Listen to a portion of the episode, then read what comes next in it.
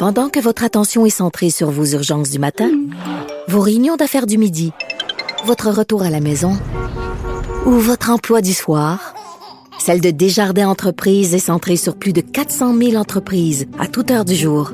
Grâce à notre connaissance des secteurs d'activité et à notre accompagnement spécialisé, nous aidons les entrepreneurs à relever chaque défi pour qu'ils puissent rester centrés sur ce qui compte, le développement de leur entreprise.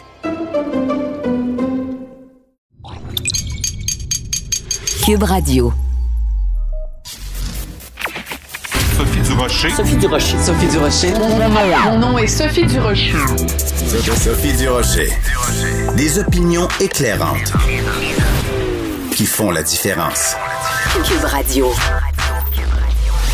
Bonjour tout le monde, bon lundi. Très contente de vous retrouver après une petite semaine de congé, une petite semaine de relâche avant tout le monde.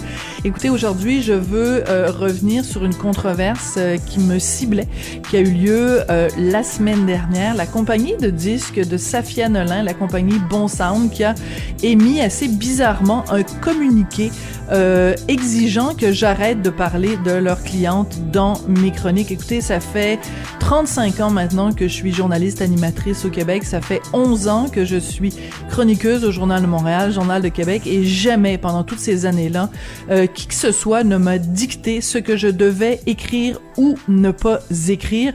Et c'est pas demain la veille que je vais commencer à me plier aux exigences de qui que ce soit. Écoutez, euh, euh, ce qu'on me reproche, c'est une chronique que j'ai écrite la semaine dernière à propos de Safia Nolin.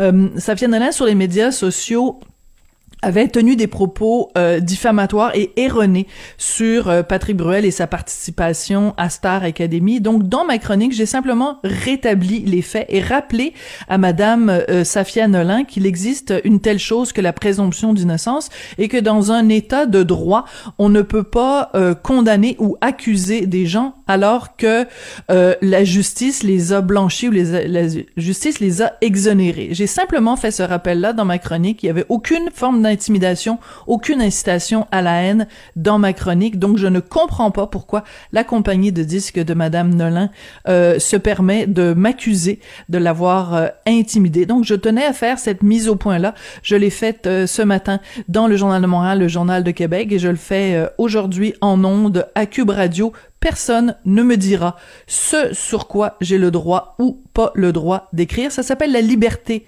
de presse. Et je pense que les gens de bon devraient plutôt s'intéresser aux propos que tient Madame Nolin sur les médias sociaux, euh, ces nombreux dérapages. Je pense que c'est à ça qu'ils devraient s'intéresser avant de faire la leçon aux journalistes. Quand j'ai vu cette euh, lettre publique de la compagnie Bon j'ai poussé un exaspéré. Ben voyons donc.